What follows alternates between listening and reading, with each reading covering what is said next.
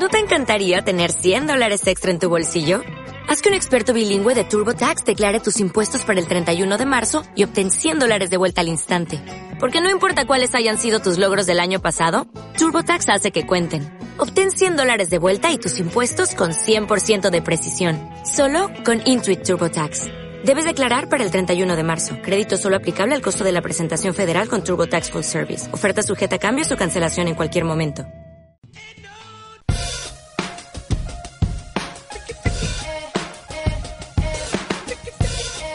96 186 21 59. Ràdio Rabosa, digue'm.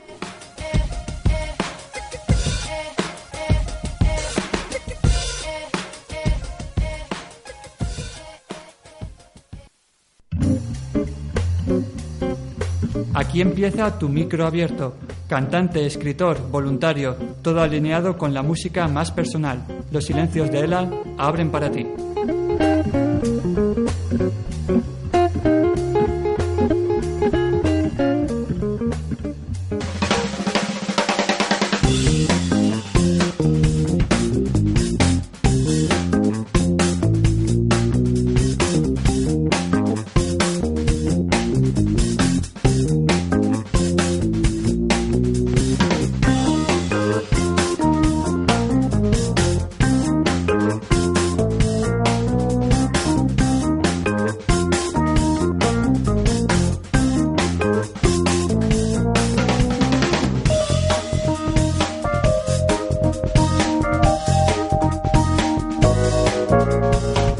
¿Qué tal? Buenas tardes. Sean bienvenidos, sean bien hallados al espacio de micro abierto de Radio Rabosa. Ya sabéis que todos los viernes de 4 a 5 los silencios de Elan abrimos para ti en riguroso directo y la repetición del programa el mismo domingo de 2 a 3 de la tarde.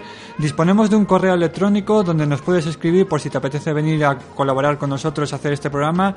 Los silencios de Elan gmail.com. Te lo repito, los silencios de Elan gmail.com. Ya sabéis que en nuestra página web www www.losilenciosdelan.com y en nuestra red de iVoox, ahí en el canal de Los Silencios de Elan, pues vamos volcando continuamente los programas que vamos haciendo aquí en la 106.9, en la radio local de Almacén, en la radio Rabosa. Ya sabes que mi nombre es Ángel Ballesteros, también disponemos de una aplicación móvil, 8 tracks, 6 tracks, 8 en número, somos unos enamorados de la música y nos encanta que nos utilices como tu música de cabecera, tu música de referencia. Ya sabes que normalmente nos gusta seleccionar pues las canciones, digamos, acorde para la ocasión. Esta semana uno de nuestros cantantes favoritos, Ed Sheeran, acaba de publicar su último trabajo, X o 10 y la verdad es que vamos a comenzar pues dándote la bienvenida. Esta tarde contaremos también con la presencia de Susana que nos viene a hablar que forma parte voluntaria de la asociación de El Parto es Nuestro. Ya sabes que si eres cantante, escritor, voluntario, si eres asalariado, te gusta sobre todo hacer de este mundo raro, de este mundo loco, pues un lugar un poquito más humano, un lugar un poquito más personal, ya sabes que nos puedes utilizar como tu altavoz, como tu medio de referencia. Sin más, seáis bienvenidos. Un abrazo de Ángel Ballesteros.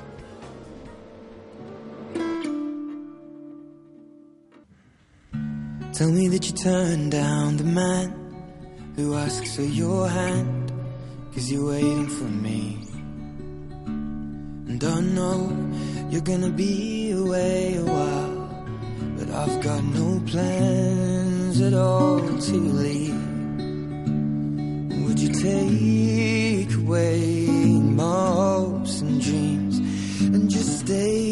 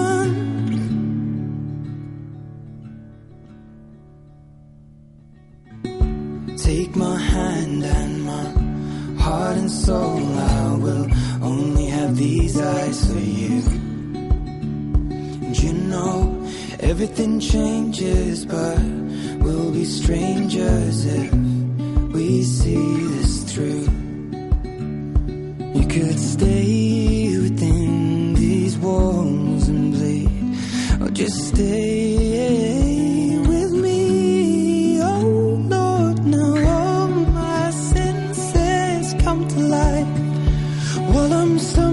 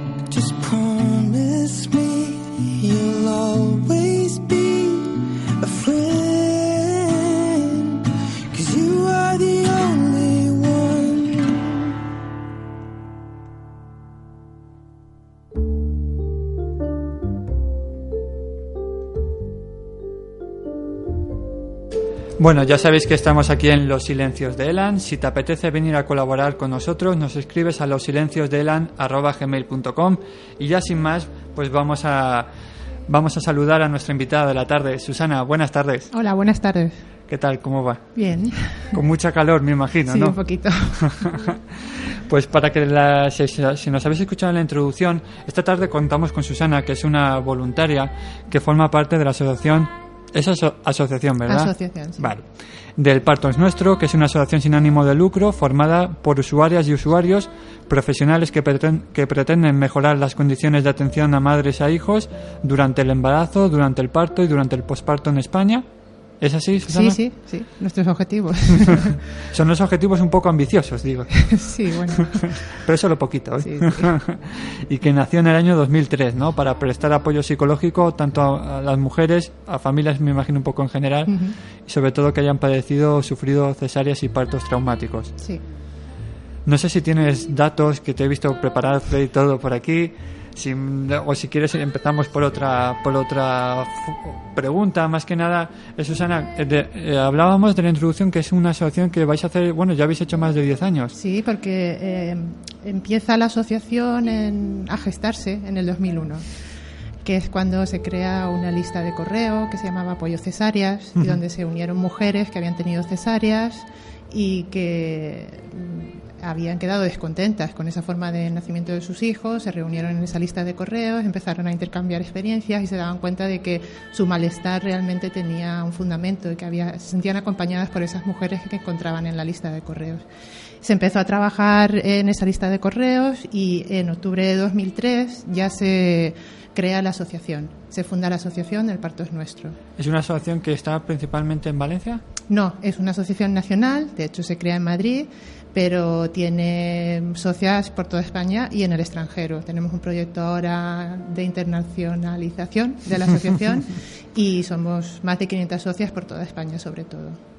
O sea que digamos que la asociación quizá nació más como un grupo de apoyo, ¿no? Sí, sí, O es que apoyo nace psicológico. como... Exacto, de apoyo a madres y a familias que evidentemente que habían pasado por una, por una cesárea en principio, pero luego se unían mujeres que habían tenido un parto que no había sido por cesárea, pero también había sido traumático, eh, o mujeres que ya habían tenido un parto respetado y se daban cuenta de, de lo afortunadas que eran. Se reunieron un grupo de mujeres y en, en 2003, a principios de 2003, se, se reúnen, hacen un acto simbólico en Madrid y en octubre se, se funda la asociación y a partir de ahí se empieza a trabajar. Aquí en Valencia, eh, Susana, ¿cuánto, ¿cuándo nace, digamos, desde el mismo 2003 también? No, eh, desde el 2004, solamente un año después, empiezan a, a celebrarse las reuniones del Grupo Local de Valencia. En Madrid está un poco lo que es la sede, la Junta está localizada físicamente allí también, la Junta de la Asociación, pero tenemos grupos locales también por toda España. Y el de Valencia empieza a reunirse y a, a realizar actividades en, en 2004. Estamos hablando también de que ya han pasado 10 años desde que... Sí, lo celebramos el año pasado, sí, nuestro décimo aniversario. Sí que, mira, sin más, sí que me gustaría para que la gente que nos esté escuchando, o en directo, o bien sobre todo que lo haga a raíz de, de la descarga del podcast o escuchando online, una página web, Susana, donde también, donde puedan encontrar todo lo que, la información que nosotros vamos a decir esta tarde. Ujú. Es la www.elpartosnuestro, todo junto, punto es. Va. Esa es nuestra web. ¿Y en Valencia hay alguna, tenéis alguna página especial? No, eh, trabajamos todos los grupos locales. Tenemos ahora nuestra nueva web desde hace, creo que son dos años así. Eh, ya tenemos representación en la web, o sea, ya tenemos nuestra sección de cada grupo local, los grupos locales generales, y, y el de Valencia tiene su espacio ahí donde anunciamos las actividades o las reuniones que hacemos mensuales o participamos directamente. Porque para, ahora que ya lo has dicho tú también, el tema de las reuniones que vosotros os, cada cuánto lo hacéis. Eh, desde 2004 hasta este año se han hecho mensualmente, eh, sobre todo durante el curso escolar. Y sobre todo porque los últimos tres o cuatro años creo que son los estamos haciendo los estábamos haciendo en la Facultad de Psicología, entonces nos teníamos que ceñir al calendario escolar y las hacíamos eso una vez al mes. El primer viernes de cada mes era nuestra reunión. Ahora hemos parado y el año que viene vamos a descansar por motivos personales de las socias que lo organizamos y otros eh, motivos. Vamos a parar el año que viene, pero seguimos estando en Valencia localizadas a través de nuestra dirección de correo.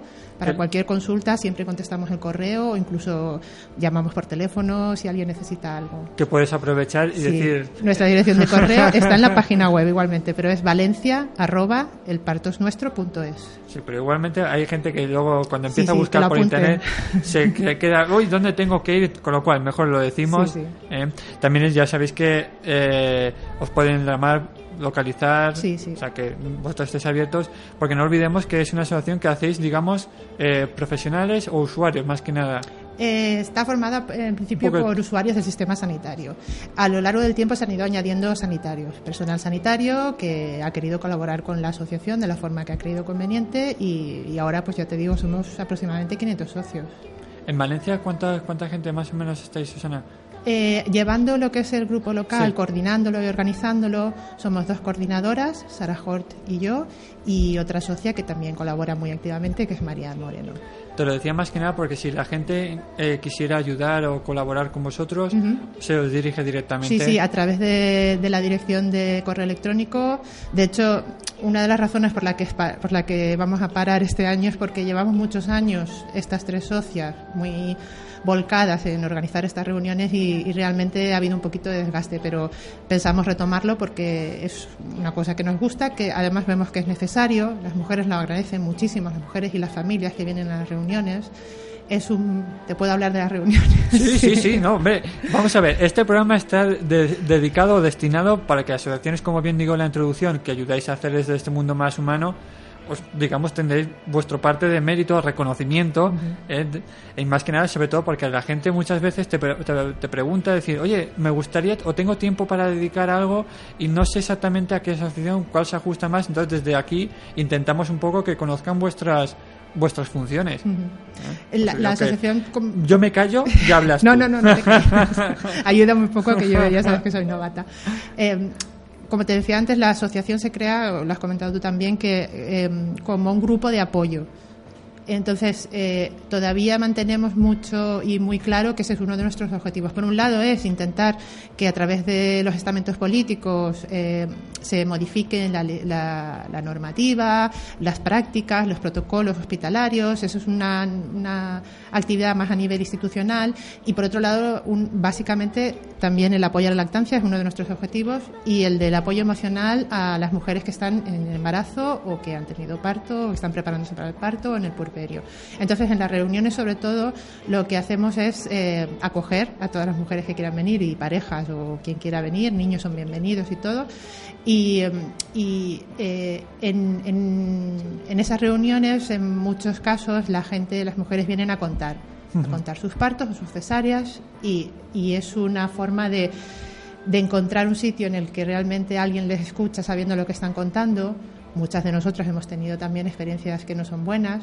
Y por otro lado, el de compartir experiencias, porque la asociación nunca recomienda ni una forma de parto, ni un profesional, ni un centro sanitario. La asociación, su objetivo es eh, proveer información y ayudar a la mujer a que tome una decisión, eh, pero eh, basada en la evidencia científica y en, y en eh, no en unos protocolos arbitrarios como tenemos en muchos hospitales. Entonces, eh, las experiencias de esas mujeres que vienen a, las reuniones sirven a las, demás para tomar sus decisiones también porque yo no puedo decirle a nadie dónde tiene que parir o cómo tiene que parir. Esas decisiones tienen que salir de cada uno, porque mm, evidentemente cada mujer tiene una experiencia detrás vital y una unas necesidades que no son iguales para todas. Entonces, eh, teniendo la información, eh, digamos, de leer a través de la web o de otros recursos y la experiencia de mujeres que han estado en un hospital o en otro de esta ciudad o incluso de la provincia, yo creo que acumulan un poco de, más eh, información para tomar sus decisiones. Lo que pasa, Susana, es que a pesar de que, eso es algo que bien sale muy reflejado en la web, que vosotras no vais a dar un, o sea, no vais a, decidir dónde tienen que, que parir, lo que pasa es que sí que es verdad que me imagino que por vuestra experiencia personal y ya solamente también por estos 10 años que lleváis también escuchando eh, opiniones y historias de, la, de, de, las demás mujeres que han dado a luz, sí que es verdad que al final te acabas haciendo la idea de que sí que hay unos hospitales que digamos son más proclives o, más destinados digamos al parto natural y otros son digamos a, los protocolos a seguir los protocolos antiguos no lo que sí que recopilamos es a través de todos estos años es información sobre qué centros siguen un protocolo más adecuado a la evidencia científica eso sí. Pero aún así cada mujer necesita una cosa distinta entonces, eh, lo que a mí me da seguridad, a otra mujer no, le da nada de seguridad. Y yo puedo estar muy segura solo con una matrona, pero hay una mujer que puede tener sus miedos dentro, que, son propios por su experiencia vital, puede necesitar cinco ginecólogos alrededor y aún así sentirse un poco inquieta. Entonces, sí que hablamos de eh, quién está poniendo en práctica protocolos de parto respetado, de acuerdo con las, eh, con las recomendaciones de la Organización Mundial de la Salud y también del Ministerio de Sanidad de Consumo a través de la estrategia de atención al parto normal. Eso sí que se puede hablar y se dice, pero eh, la experiencia de práctica la da la gente que ha parido o que ha estado en un hospital porque está embarazada o, porque ha tenido un bebé. Una de las, de las creencias también populares, más que nada, es que dicen que, que los hospitales modernos son los que más, ¿no? más apuestan por ese tipo de, de terapias más que, que los hospitales antiguos. Y muchas veces yo creo que está totalmente es errónea esa, esa afirmación. No, no tiene más que ver a lo mejor con el personal, aunque no siempre, evidentemente hay excepciones. Pero eh, vemos en muchos centros que llegan matronas, porque evidentemente la asociación defiende que el profesional que tiene que atender el parto es la matrona, el parto normal. Los ginecólogos son, o obstetras son médicos y y aprenden a tratar la enfermedad, evidentemente, no un proceso fisiológico como es el parto. Entonces, esos centros donde empiezan a llegar hornadas de nuevas matronas o matronas que han estado en el extranjero, donde la atención al parto así de forma respetada es mucho más habitual, eh, traen esas ideas y están, están haciendo un cambio desde el interior de los, de los hospitales. Luego tenemos los hospitales modernos que dices tú. no, pero... no, vamos a ver, esa, afirmación no es mía. ¿eh? no, no, es que te la ratifico. Te, transmito las creencias populares. Hay algunos hospitales que sí que son modernos, nuevos, y, pero eh, también Eh, también vemos que en muchos hospitales, en el caso de que sea gestión privada de, la atención- de sanidad pública, eh, van un poquito enfocados a la obtención del cliente, cliente barra paciente. Entonces, eh, se están poniendo un poco las pilas también por esa razón, que es una razón económica. No es la razón de velar por la salud de la mujer, pero bueno, nos está sirviendo porque en esos hospitales se está trabajando de otra manera. Es que siempre me ha hecho mucha gracia como profesional del sector de decir, no, mira, yo te programo el parto para tal día, a tal hora. Entonces, jolín, qué bien se estaría programando. Mira, me te voy a programar tal, tal enfermedad para tal día, tal hora y te voy a dar la medicación dos minutos después. Eso sería fantástico. Se pierde un poco, quizá, el, el algo, lo natural. Claro, ¿no? es que estamos hablando no de una enfermedad, Un- una embarazada no está enferma. No ser que tenga una complicación, una enfermedad, una embarazada, perdón, es una mujer que está embarazada, que tiene un proceso fisiológico totalmente normal y que va a parir un hijo, que es otro proceso para el que nuestros cuerpos están totalmente preparados. Entonces, lo de tratar a la, embarazada desde el principio como una enferma a través de inculcándole ciertos miedos, a lo mejor en las consultas, o ya mm, augurándoles el peor de los momentos en el momento de su parto, es un poco tratar a la embarazada como una, como una enferma y no es una enferma. Y luego siempre te, te dan la solución. No, pero no te preocupes, si no, haremos una cesárea y verás que esa es la solución mágica, ¿no? La cesárea es una, como tú sabes, es una intervención de cirugía mayor que no que conlleva sus riesgos, pero muchos riesgos. Y no es una situación, las mujeres que han tenido cesárea y parto, en general, aunque también hay excepciones, evidentemente siempre prefieren un parto. Uno se recupera de un parto normal que no ha tenido ningún problema enseguida, y sin embargo una cesárea requiere su recuperación. Estamos hablando de que se cortan varias capas, músculo, piel, útero, y eso requiere mucha, mucha recuperación, que en el momento en que las mujeres lo sabemos, cuando hemos tenido un bebé, lo que necesitamos es estar pendientes y, y- y en forma y, y activas para poder atender a ese bebé que tiene mucha demanda, no convalecientes de una operación.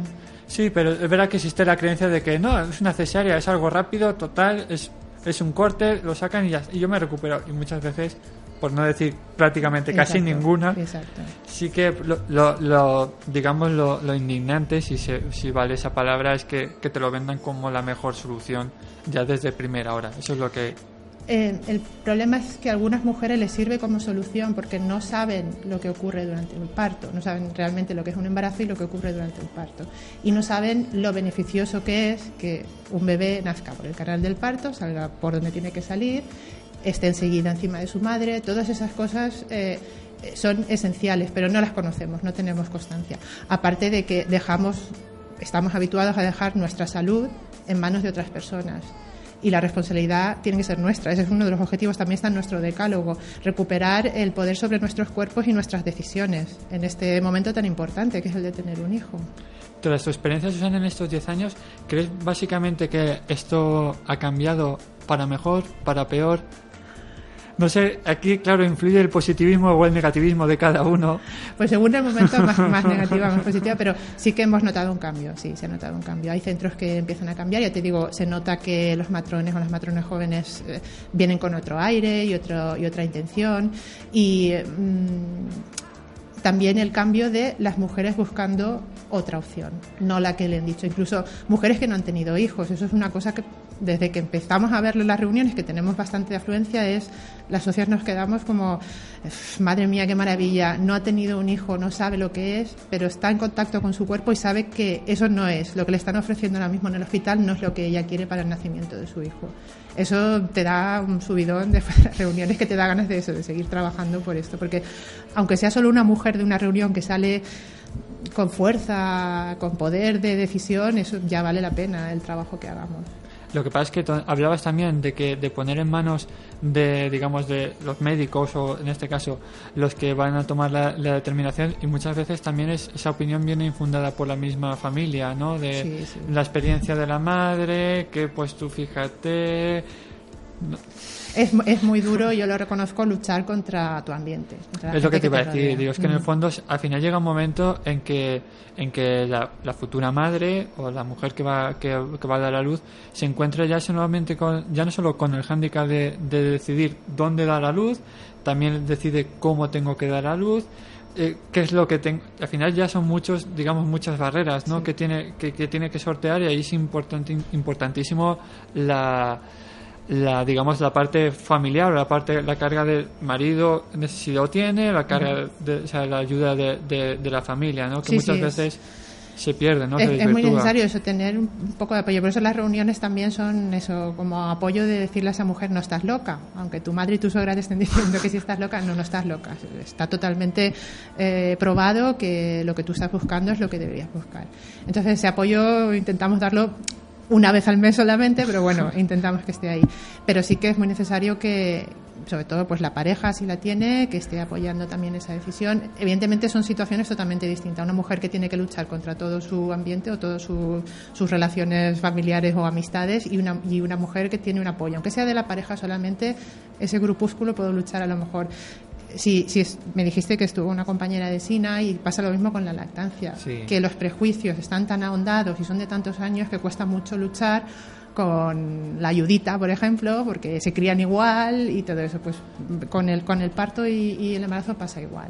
es que te da la sensación un poco que estás no remando contra el mundo Sí, sí. que el raro eres tú y al final llegas a, la, de- a preguntarte uy pues si todo el mundo me dice así igual es que el equivocado soy yo no como que Y luego la- date cuenta que en esos casos la responsabilidad cae sobre la mujer. Entonces también te tira un poco para atrás y dices, si pasa algo mal, no tiene que pasar nada mal, pero empiezan a, a durar tú misma de, de tus propias convicciones y sabes que en el momento en que falle cualquier cosa, eh, se te van a echar otra vez encima porque va a ser culpa tuya por la decisión que tomaste. Da igual, eh, o sea, sea decisión tuya o no, siempre vas a ser tú responsable. Eso es una cosa que hay que tener clara. Eh, hagas lo que te dice el ginecólogo cuando te dice te programa una cesárea o no lo hagas, siempre la responsabilidad tuya. La responsabilidad de tu cuerpo siempre es tuya. Claro, muchas veces, y, ¿no? y lo que bien decían también, que, que evidentemente toda elección tiene consecuencias. Exacto. Que muchas veces, pues si supiéramos lo que fuera a pasar, evidentemente no lo haríamos, pero es que muchas veces no se sabe. Con lo cual, había una cosa que sí que me ha llamado la atención de lo que has comentado antes, Sona, que es que hablabas sobre todo de que en el extranjero se, digamos, todo este tipo, informándome también a la hora de preparar el programa, que pues hay, digamos, la más actividad o más, más afín, digamos, al parto, digamos, natural, más que a- al parto, digamos, programado, ¿no?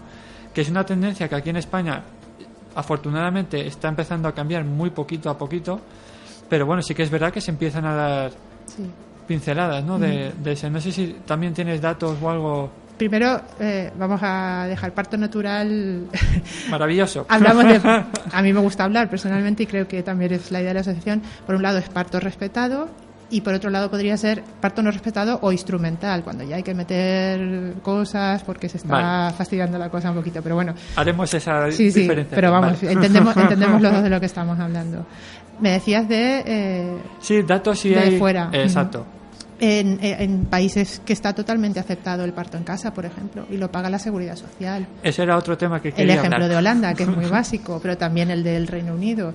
Lo paga la seguridad social y creo que es en el Reino Unido, no sé si es un tercio de las mujeres, me parece que es, optan por el parto en casa porque tienen una matrona en casa que les está controlando durante el parto y, y claro, evidentemente es para parto, para embarazadas que, que no están en riesgo, sin riesgo, embarazo sin riesgo.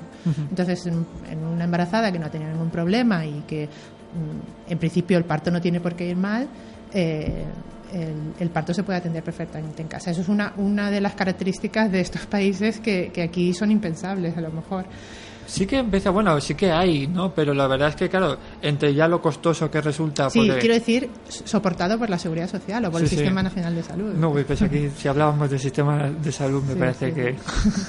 que cada vez va y luego incluso claro. en los hospitales también, eh, en tanto el Reino Unido como Holanda, eh, tienen unos protocolos mucho más eh, relajados, no tan intervenidos como, como en España, como en algunos sitios de España, y sobre todo la matrona, la matrona, la matrona es la que está pendiente de la, de la embarazada en el momento del parto, la que controla el proceso del y sobre todo y otros eh, factores también pues que dejan libertad de movimientos, que las inducciones se las toman con un poquito más de filosofía, no es te induzco porque sí ya está.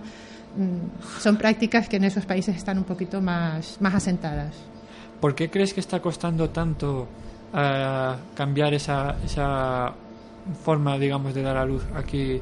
Porque me imagino que vosotros desde la asociación alguna vez, lo, evidentemente, cuando la gente habla, que, que sea una reflexión mía personal, que hablaba sobre todo del parto, bien comentabas que sobre todo en los Países Bajos es lo que está más financiado evidentemente por la seguridad social de allí, Sea, aquí desde luego sería más económico incluso, porque ya ves, un parto en casa, lo único que tienes que hacer, si no ocurre nada malo, que normalmente investigando, es verdad que prácticamente en un 90%, de las del digamos de las de las parturientas que, han dado a luz no han tenido ningún tipo de complicación. Sería mucho más económico, no tienes que pagar ningún personal sanitario que esté ahí, ninguna cama de hospital, ni una hospitalización de dos días, no, vamos, no, no, sabes que no, no le veo inconveniente. Sí, está, está, salvo está claro. Si hay alguna complicación, evidentemente. Exacto, exacto. Está claro que el parto en casa es más, pero es que el parto no intervenido, incluso aunque sea en un hospital, no intervenido, es mucho más barato. Si no necesitas el suero no sé qué y la oxitocina sintética y la máquina que hace ping y la que hace pong, pues evidentemente se, se abaratan mucho los costes. Es mucho más barato hacer eh, dejar que el parto evolucione, que la mujer pueda moverse, todos esos factores que ayudan a que el parto evolucione correctamente, que están interviniendo y controlando porque mm, en un hospital ya el ambiente es un poco más, evidentemente no es nada casero y es un poco más atemorizante, con lo cual el, parto, que es un proceso fisiológico y está regido por hormonas que se crean en nuestro cerebro, que en cuanto nos veamos eh, o acosadas o asustadas o atemorizadas se puede cortar porque ya las hormonas se ponen a funcionar en tipo eh, defensa, no en tipo relajación. Eh, todo eso hace, puede hacer que, el parto se, se, se complique en, en, cualquiera de sus pasos. Entonces eso implica instrumentalización. Entonces, ya te digo, es muchísimo más barato y menos costoso incluso de personal, porque una matrona que pueda estar controlando una embarazada, sí que es verdad que es, es necesario que eh, eh, haya más personal porque mm, una matrona no puede estar con cuatro embarazadas o con cuatro parturientas a la vez. Eso sí que es complicado. Y muchas veces en algunos sitios se nos quejan las matronas de que ellas quieren trabajar así, pero no pueden trabajar así por eso, porque tienen a cuatro embarazadas a la vez atendiendo. Entonces, una mujer de parto necesita un poquito de observación, no intervención, pero la matrona sabe en qué momento está del parto y sabe observar las señales, detectar los problemas antes de que se vayan a más. Lo que sí que también, eh, en cuanto al tema de las matronas, que también están haciendo una labor muy importante en todos los centros de salud. Y también es verdad que todas las, normalmente las charlas que se organizan, la gente no suele acudir tampoco. Yo no sé si, es verdad que eh, alguien hacía una reflexión de que hoy en día, que es la era, digamos, de la comunicación, es cuando menos comunicados estamos. Pues en este caso, es ver, em, al menos por lo, las actividades que también puedes ver en los centros de salud, es que muchas veces que se organizan charlas y demás y la gente no acude. Entonces, al final, claro, no sé si a vosotros también os ha, pasado durante estos 10 años de decir, uff, les, estoy intentando abrir los ojos o, enfocarles o, explicarles de que hay otras maneras de, digamos, posibles de, de tener partos más naturales y no me están haciendo caso. A ver, es una labor, eh, esta labor sin ánimo de lucro y de información, pues evidentemente a veces agota un poco, desgasta, pero es muy enriquecedora. En el caso de las matronas, por ejemplo, que trabajan en centros de salud, tenemos, mm, es que tenemos hasta casi un top ten de, grandes matronas que están haciendo un trabajo magnífico dentro de los centros de salud. De hecho, hay alguna que tiene mujeres de otros centros de salud que se van allí a la preparación al parto. No vamos a decir nombres. No, podría decirlo perfectamente, pero porque, porque además son conocidos, en, en este mundillo que nos movemos son muy conocidos.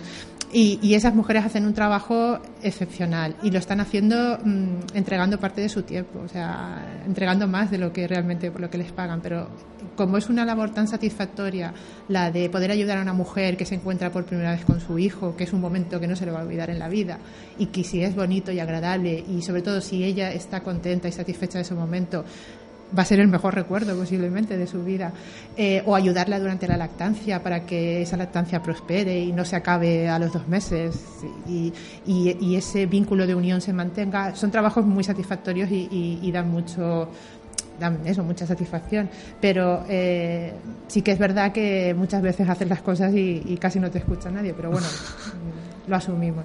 Pero las matronas sí hacen, hay, hay algunas matronas que hay algunas matronas que no, que realmente están haciendo el trabajo contrario. Están perpetuando eh, la forma de trabajar de, los años 70, 80, 90, que ya deberíamos empezar a moverla, y, están tratando a las embarazadas de nuevo como enfermas y, no sé, es- tenemos ganas de que eso se renueve, de que se den cuenta, de que ellas mismas se den cuenta de que esa no es la forma más adecuada de tratar a, esas mujeres que están en ese momento tan vulnerable y tan importante y tan bonito de su vida. Sí, hablabas también del festival de hormonal que tenéis en esos momentos, exacto, exacto. pero también es verdad que a, a lo, a, lo, a, lo, a lo que le decías, sí que es verdad que al menos tienen tienen que darte la opción, ¿no? Libremente de elegir lo que tú quieras, no que te impongan una cosa, un pensamiento u otro. Yo coincido contigo en el que, de que sí que es verdad que hay personal sanitario que está anclado, ya no solamente en cuanto al tema del parto, sino un poco todo en general, están anclados un poco a, a actuaciones, eh, digamos, antiguas, pero sí que es verdad que deberías de dar la opción, oye, de, de decir, mira, yo existe como profesional sanitario, te puedo decir que hay esta forma, esta forma y esta forma tú elige la que quieras, no que ya desde primera hora te intenten imponer, oye, mira, es que esto es natural, no, esto de dar, de dar, de amamantar, no, no, no, eso es mejor el biberón y mejor, eh, no, el chupete, dura, el chupete que verás que es, no, mira, pues hay estudios publicados acerca que esto es mejor, que la, la, la lactancia materna es mejor que la lactancia artificial y cada uno que elija, no que te intenten imponer algo que me imagino que ya también a vosotros os habrá ocurrido en estos 10 años en, contando, me imagino, experiencias ¿no? de las mamás que les decían, futuras mamás que les decían, oye, pues no, tú haces esto, tú haces otro.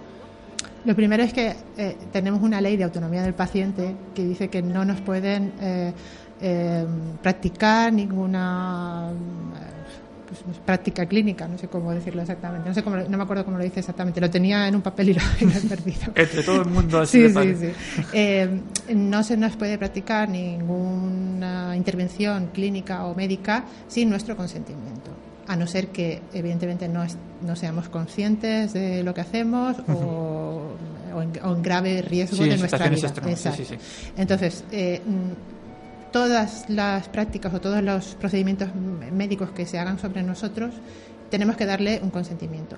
No hace falta ni que nos den opciones, simplemente que nos expliquen, porque a lo mejor no hay otra opción realmente. Mira, en este momento tu parto se ha parado mucho, está muy estancado, vamos a poner un poquito de oxitocina. La oxitocina sintética ayuda mucho a que, los, a que muchos partos se reactiven y empiecen a funcionar y, y, nazca el bebé perfectamente antes de ir a una cesárea, por ejemplo.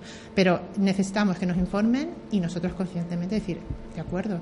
Una Claro. mujer que se le informa bien y se le dice por esto y por esto, no, no es normal que te niegues porque cuando te están eh, justificando y dando una razón, pero uh, la forma de, de practicarte o de hacerte cosas sin, sin, sin explicarte por qué las hacen y cuál es la razón y cuál es el objetivo es la forma de imponer. Aunque no hubiera más opciones, pero te están imponiendo algo que, como pues, eh, de lo que de lo que comentábamos de las de las campañas que pone en marcha el Parto es Nuestro, la de Cristeller, la, eh, para Sí, informar sobre la práctica de Cristeller, pues hay muchas mujeres que se le tira encima a matrona o personal sanitario o no sanitario que esté por ahí, por el, por el paritorio, sin decirles lo que le van a hacer. Y eso es, en un momento de un parto es muy traumático, por el, por el dolor, por las consecuencias físicas que tienen la madre y el bebé, pero sobre todo por te lo hago porque sí. Sí, no muchas veces porque teníamos, ahí sí que es verdad que sigue habiendo la creencia de que el médico es el máximo personal au- autorizado o el máximo informado. Y muchas veces, esa es la creencia que todavía sigue existiendo, que seguimos pensando que el médico es el, digamos, el, con perdón, es el dios. Ujú. Y muchas veces te das cuenta de que te imponen una serie de tratamientos o de que, que tú no que para nada existen otras opciones, ¿no? No, Que no debería ser el Dios, pero debería ser la persona que tenga más conocimiento médico, evidentemente. Es el que tiene que saber por qué hace las cosas. Lo que pasa es que a veces no están eh, a- al día de lo que es la evidencia científica y están recomendando cosas que ya no se recomiendan en ningún sitio, ni la Organización Mundial de la Salud, ni siquiera nuestro ministerio, en relación a lo que estamos hablando, al parto, y siguen basándose en. Es como. eh, Sí, lo- no, pero también hay intereses también detrás Sí, de sí, laboratorios. evidentemente. La, etcétera, la- etcétera. la profesión del sanitario, la profesión médica está muy, muy, muy, muy, muy, muy acosada por las empresas, sí.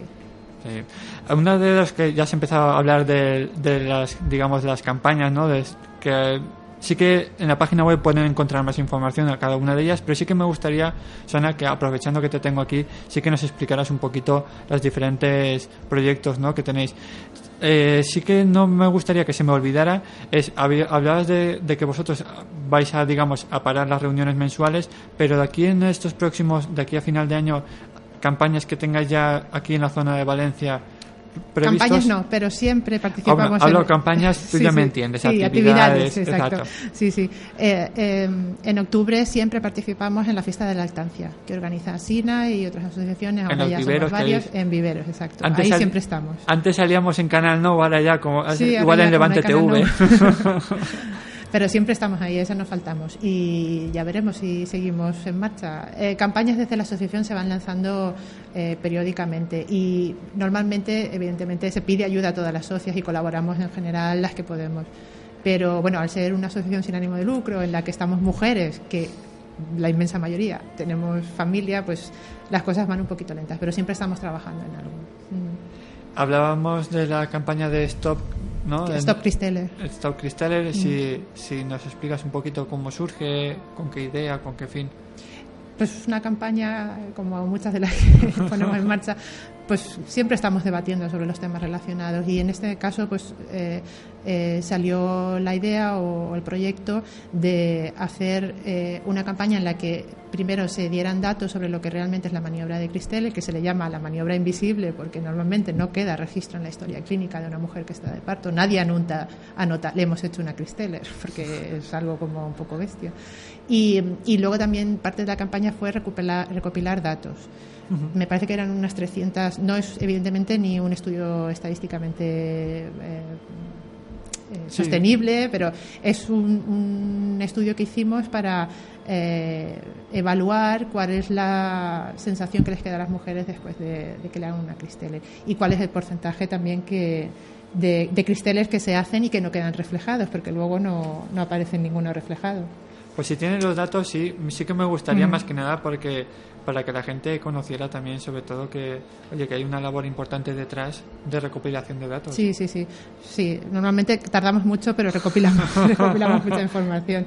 La maniobra del cristal lo primero que es, eh, ya lo he dicho, es presionar en el vientre de la mujer cuando está de parto con las manos o con el antebrazo para hacer que el bebé descienda. Es una maniobra que se hace cuando la mujer está tumbada. Entonces es, eh, la llamamos la, la del tubo de la pasta de dientes, porque parece que están apretando para que salga la pasta de dientes por el otro orificio. Y ahí por ahí es por donde sale el bebé. Habéis acertado totalmente. Sí, con- sí, es que esa es la, pinta que tiene, exacto. Entonces, cuando estás tumbada, evidentemente la fuerza de la gravedad no actúa tan efectivamente y hay que ayudar normalmente a que paras. Eh, en algunos sitios está prohibida, en el Reino Unido no se puede utilizar y la, la OMS y el Ministerio tampoco la, la aconsejan. Tiene bastante evidencia sobre los- las secuelas que produce en madre y en bebé. Pero de ahí a lo que bien decías que rara vez queda queda reflejado. reflejado. la historia. Realmente el Ministerio de Sanidad dice que, que se estima, se estima que se realiza en un 26% de, de los partos, la maniobra exterior. Yo creo que es un poquito bajo porque la estimación puede ser consultando a los propios sanitarios y hay que- pocos que, se, que realmente lo reconozcan, que, que la realizan. Es lo que decir, digo, me, digo, me parece muy, muy, muy poquito, Muy ¿eh? poquita, sí, sí. Por lo que oímos también, las mujeres que vienen y cuentan y dicen, sí, a mí se me subió encima la matrona o se me subió encima el, el bedel o el que pasaba por allí, el que fuera. De, nosotros eh, co- conseguimos recopilar, se hizo un cuestionario, se pasó a las mujeres, unas 370 entrevistas a mujeres de toda España. Y un 96% de esas dijo que se practicó sin consentimiento. Y un 93% de esas 370 ni siquiera fue informado de ello. O sea, directamente alguien se le echó encima mientras estaba de parto. Eh, un 73, un 75%, perdón, consideró que esa maniobra no fue positiva y que le provocó dolor en un 59%. Solo un 75%. Sí, que no fue positiva. Vamos, no, Algunas no- mujeres sí que lo cuentan que mm, que no les produjo, o sea, que a lo mejor les produjo un poco de molestia, de dolor, pero ayuda a salir al bebé. En algunos casos sí que deja salir al bebé. Y la satisfacción de las mujeres muchas veces se basa en cómo ha terminado. Intentan olvidar un poco lo que ha sido antes, cuando tienen al bebé. De hecho, es lo que te recuerda la sociedad alrededor. Si tu hijo está sano, ya puedes darte por contenta. Lo que pasa es que luego, con el tiempo, las mujeres es cuando empiezan a caer. Jolín, y esto me lo hicieron. Y con esta práctica pusieron realmente en peligro la vida de mi bebé. O sea, no tengo que agradecerles que esté vivo, sino que podía haber sido peor. Podía, podía ser que no lo tuviera entre, entre mis brazos. En, en un 40% de estas mujeres que fueron entrevistadas, un 40% pidió que parasen. El 90% de los casos no pararon, ni siquiera se molestaron. Y eh, un 60% tuvo secuelas físicas, entre ellas desgarros severos, dolor costal, los hematomas, incluso fractura de costillas. En un 25% los bebés salieron con, con alguna secuela, o dificultad respiratoria, o la fractura de clavícula, que también es muy, Sí. muy común, o los hematomas.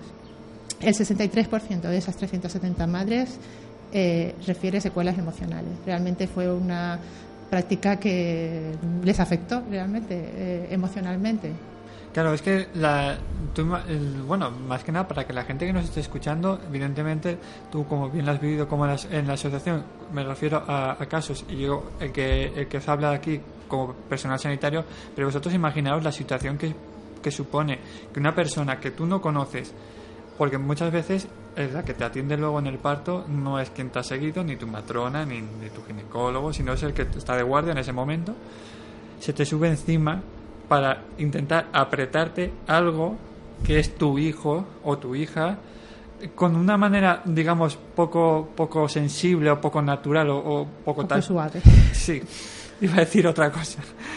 Y en que ni te han explicado esa maniobra, ni te han explicado qué es las consecuencias que puede tener y que encima es lo que bien decías tú, ¿no? Que, que encima aún tienes que dar gracias de que ha salido todo bien. No, no, perdona o sea, el, el, nivel de exposición que tú has, expuesto a mi hijo o a mi hija y con esa maniobra, vamos, que eso no, eso no, tiene perdón. Pero se queda en el resultado. Sí, sí. Ha salido bien, el niño respira, ha llorado, etcétera, etcétera, etcétera. No, pero perdona, es que yo no te he dicho que te puedes subir encima mío y ya, y sin subirte, apretarte. a todo caso, debería ser la pareja quien lo hiciera, ¿no? En el caso de que... De que se pudiera hacer. De que se pudiera hacer. Vamos, pero es que... Pero hablamos sobre todo, hablamos de, de eso, de desinformación, ¿no? Bien, por la situación también en la que es, que en ese momento lo que, lo que más te interesa es que tu hijo nazca y, haces cualquier cosa y no te paras a pensar en lo que bien decías, ¿no? Y hablo también sobre como experiencia personal, que muchas veces piensas a posteriori, ¿no? Porque en ese momento ni se te pasa por la cabeza. Pero bueno, para eso estáis aquí asociaciones para decir, oye, que esto no se está haciendo bien. Que esta campaña la hicisteis, pública, Susana, en sí, sí, medios los de comunicación. se han hecho públicos, exacto. Normalmente de cualquier campaña emitimos notas de prensa que van a casi todos los medios, a todos los que podemos. En algunos casos sí que se publican, hemos tenido bastante repercusión en algún periódico. Eh, porque publicamos resultados. Eh, pasó también con la campaña de Unidos en Neonatos, que se inició a raíz de unas navidades que nos pusimos un poco sensibles y, hicimos una campaña para exponer las prácticas de las unidades neonatales y UCIs neonatales. Eh, se hizo también un cuestionario, por ejemplo, en, este caso, en el que se evaluaban tres indicadores. el acceso, eh, horas de acceso de los padres a, las unidades neonatales, eh, las horas en las que se podía eh, proporcionar la lactancia materna a los neonatos y el otro indicador era eh, práctica del método madre canguro. Entonces, con esos tres indicadores se fue sondeando todos los hospitales públicos y privados de, toda España. Y esos resultados se fueron emitiendo también por comunidad autónoma, se fueron sacando a prensa y tuvimos bastante repercusión porque se quejaban luego en determinadas comunidades autónomas que eso no era reflejado, que eso no era eh, el reflejo de lo que realmente se hacía. Y realmente la forma de recabar los datos fue la más sencilla, llamar a los hospitales como una usuaria cualquiera y preguntar si mi hijo tiene que pasar a neonatos o tiene que ir a la UCI, ¿me vais a dejar entrar a cualquier hora a estar con él? ¿Voy a tener acceso 24 horas?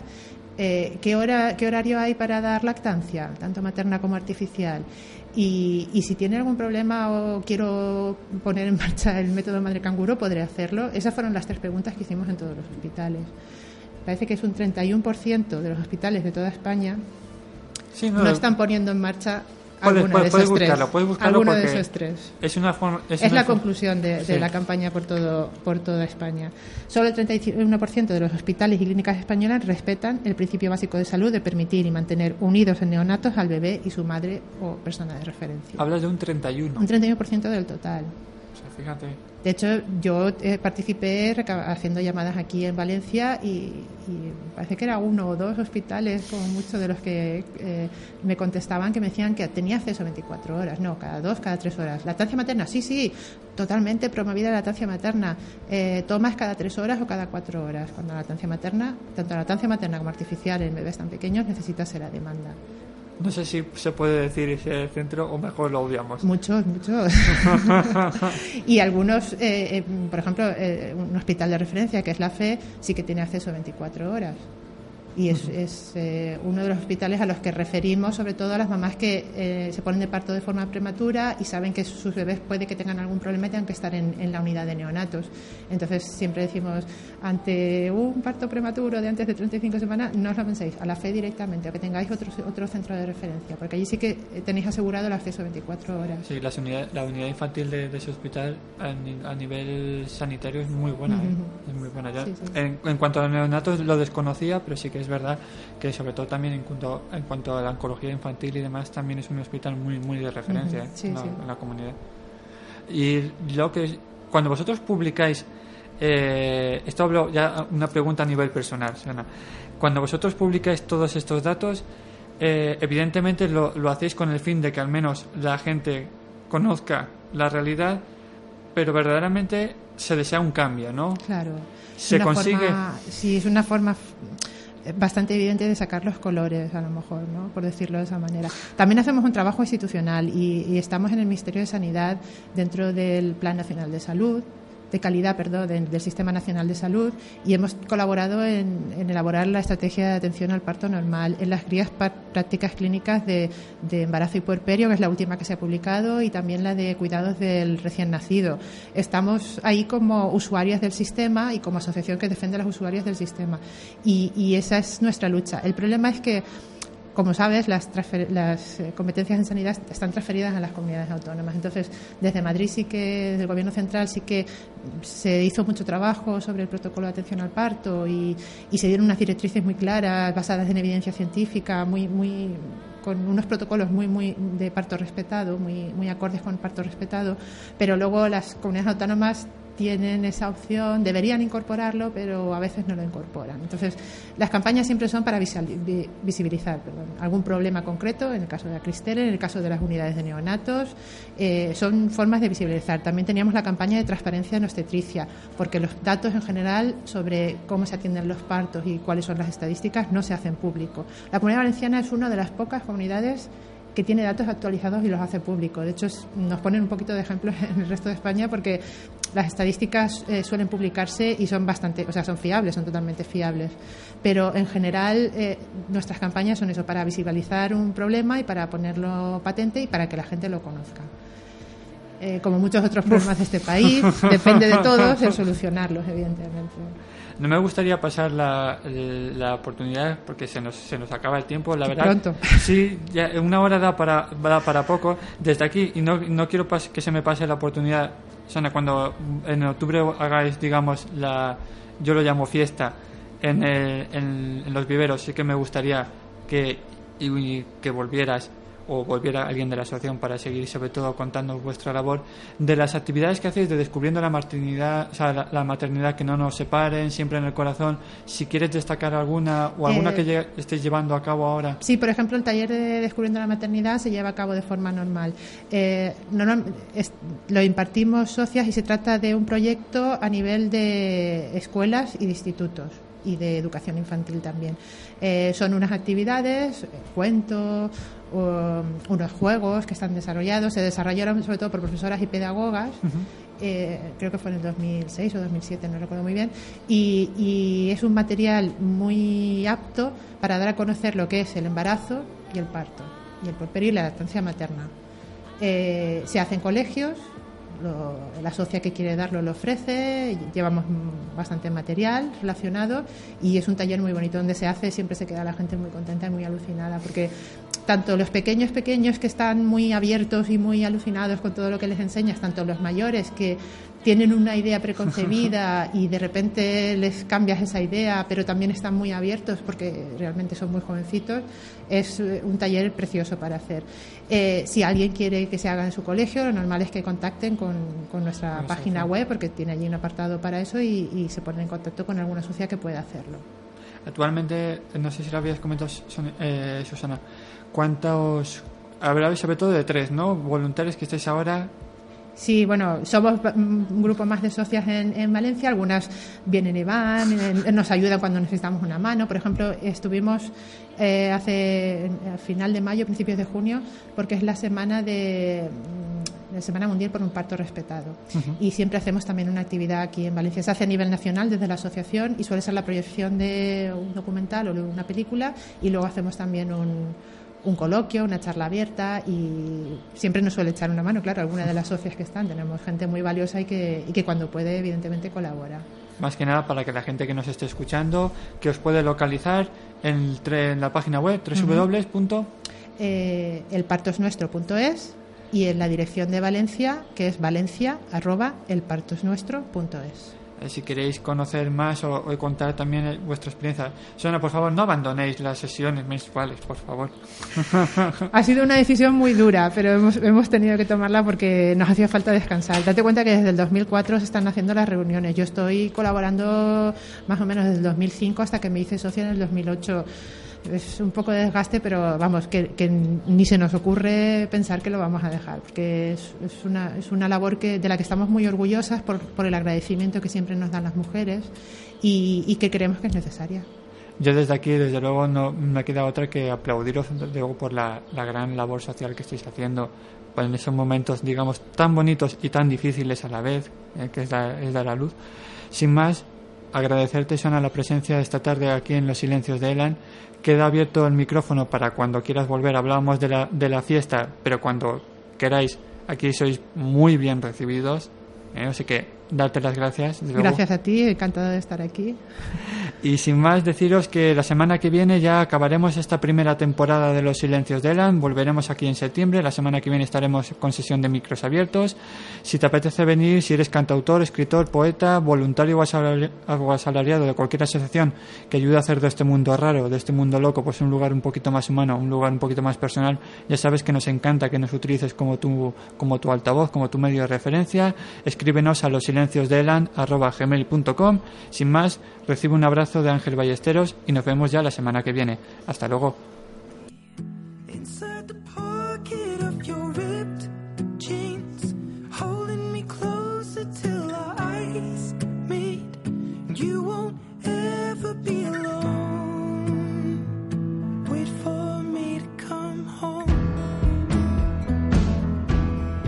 Loving can heal loving can mend your soul. And it's the only thing that I know. No. I swear